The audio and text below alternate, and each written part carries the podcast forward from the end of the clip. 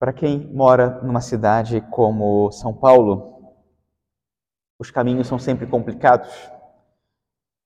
Poderíamos fazer uma conta de quanto tempo, todas as semanas ou até cada dia, nós demoramos no trânsito fazendo o caminho para o trabalho e depois para voltar para casa. Descer todas as ladeiras e depois subi-las. Pegar o ônibus cheio, engarrafamento, estresse. E de repente, nosso grande sonho no dia normal de trabalho seria poder chegar no trabalho em cinco minutos. Né? De repente, indo no ar-condicionado, tranquilos, para você poder trabalhar em paz e ter um dia bom de trabalho. Essa sensação de um caminho difícil é precisamente a que nós podemos experimentar espiritualmente na nossa vida quando nos sentimos longe de Deus. Essa sensação de distância do Senhor nos faz sentir diante de um caminho longo e muitas vezes difícil de percorrer. E tantas vezes um caminho que nós não conhecemos, não sabemos. Nós vimos aqui todos os domingos, escutamos a palavra de Deus, recebemos a Eucaristia. Todos os anos celebramos o Natal, colocamos o menino Jesus no presépio, fazemos a nossa árvore, ceamos em família e pedimos ao Senhor que venha. Nós queremos que Ele venha, que Ele esteja presente. Nós queremos, sobretudo, que Ele seja o centro da nossa vida. Nós queremos isso. De verdade, queremos isso. Mas, ao mesmo tempo, como é difícil querer isso com todo o coração. Existe um caminho muito longo entre querer isso, como nós queremos, e querê-lo com todo o coração, a ponto de que o nosso coração esteja totalmente aberto para acolhê-lo e fazê-lo rei e colocá-lo no centro, para que ele seja de verdade tudo para nós. E a nossa vida gire em torno dele. E nós não queremos outra coisa na vida que não seja fazer a sua vontade.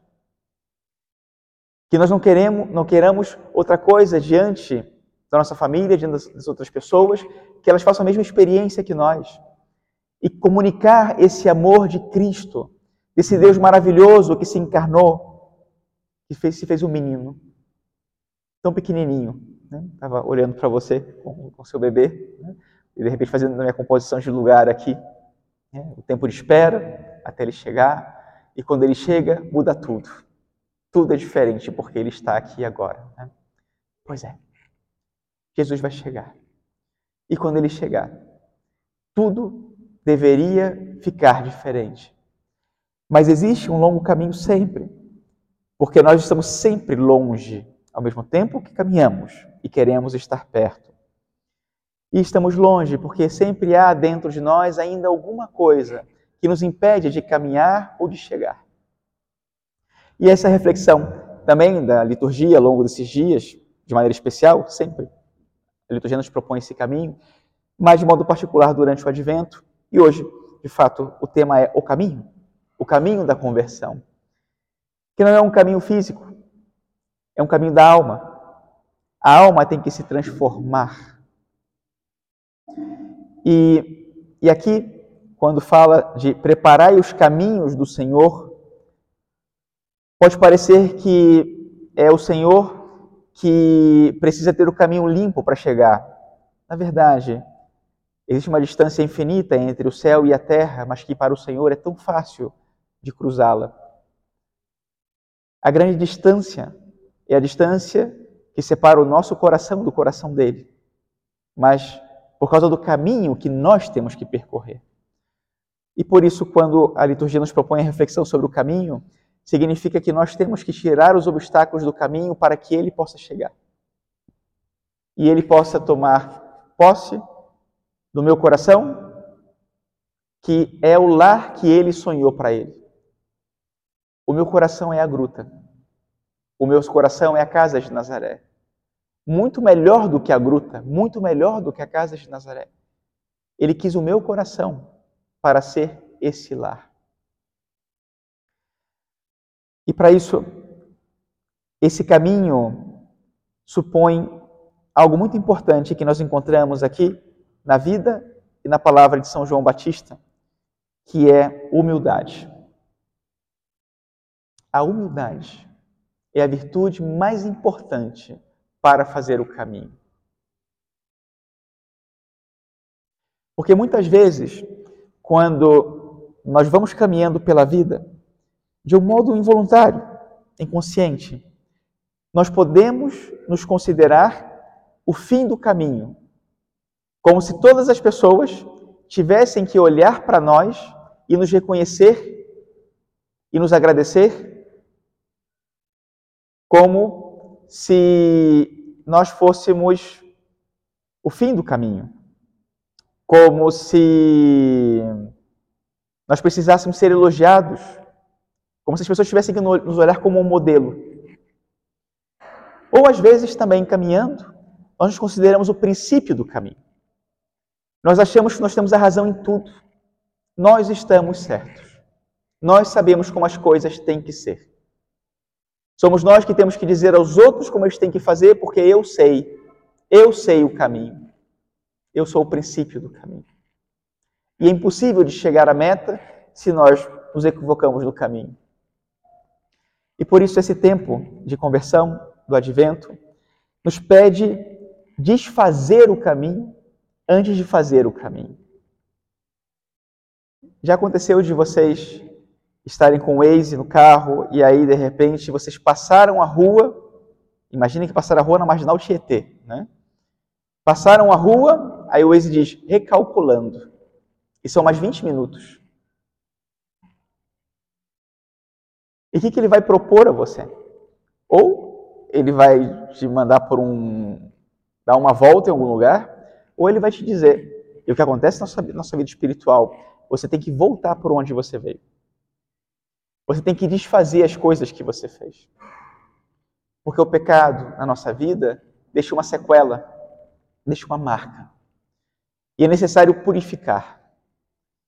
Deus nos concede a graça imediata do perdão de uma confissão, mas que requer um caminho de volta, que requer penitência, sacrifício, virtude, para voltar pelo caminho certo e chegar à meta. A gente tem que desfazer o caminho.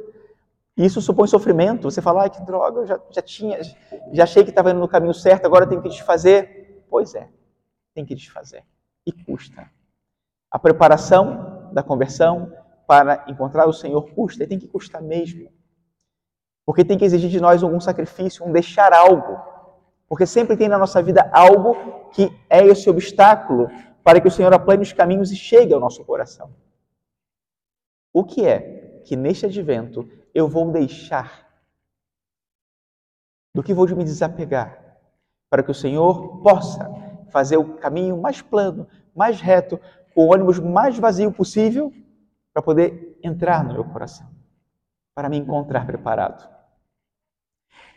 E voltamos à virtude que São João Batista nos apresenta hoje, com a sua palavra e com a sua vida, que é a humildade. João Batista vai dizer àqueles que são enviados para perguntar quem ele é: Não sou eu. Eu não sou o caminho. Mas muito importante, eu conheço o caminho. Eu não sou nada comparado a ele, mas eu sei quem ele é. E eu não sou ele. Ele é muito melhor do que eu. Isso é muito importante. Para colocar Cristo na nossa vida nós temos que reconhecer que Ele é muito melhor do que nós. Que o amor dele é maior do que a nossa vida. E é a única coisa que pode dar sentido ao que nós somos. Essa humildade é necessária para que, fazendo o caminho, essa luz de Cristo passe através de nós e ilumine também a vida de outros. Porque aquelas pessoas que sabem de tudo, e querem ser reconhecidas por tudo, são aquelas pessoas que a gente olha e que muitas vezes a luz de Cristo não passa por elas. Para que a luz de Cristo chegue ao mundo, tem que passar através de pessoas humildes, que sabem que não sabem, que sabem que são limitadas, mas que reconhecem no amor de Deus aquilo que dá sentido às suas vidas. Isso é a humildade. E é o que nós precisamos para fazer esse caminho e, faz, e ajudar outros a encontrar o caminho e a se encontrar também com o Senhor. Porque sem a humildade é impossível reconhecer no menino deitado na manjedoura o Deus vivo, que é humilde, que sendo o Todo-Poderoso, que tendo no universo, tendo nas mãos o universo, é capaz de assumir a nossa humanidade no menino, numa criança. Simplesmente para que eu possa me aproximar dele.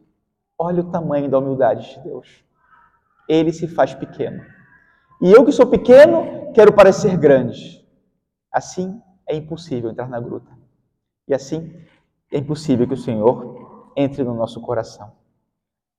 Louvado seja nosso Senhor Jesus Cristo.